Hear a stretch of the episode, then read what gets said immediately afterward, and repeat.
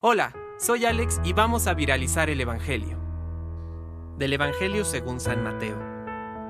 Al llegar a su pueblo, se puso a enseñar a la gente en la sinagoga, de tal manera que todos estaban maravillados. ¿De dónde le viene, decían, esta sabiduría y ese poder de hacer milagros?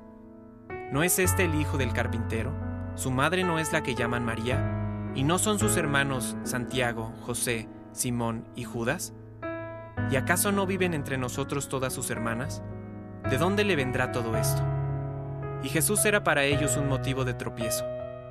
Entonces les dijo, Un profeta es despreciado solamente en su pueblo y en su familia, y no hizo allí muchos milagros a causa de la falta de fe de esa gente. Palabra de Dios. Compártelo, viralicemos juntos el Evangelio. Permite que el Espíritu Santo encienda tu corazón.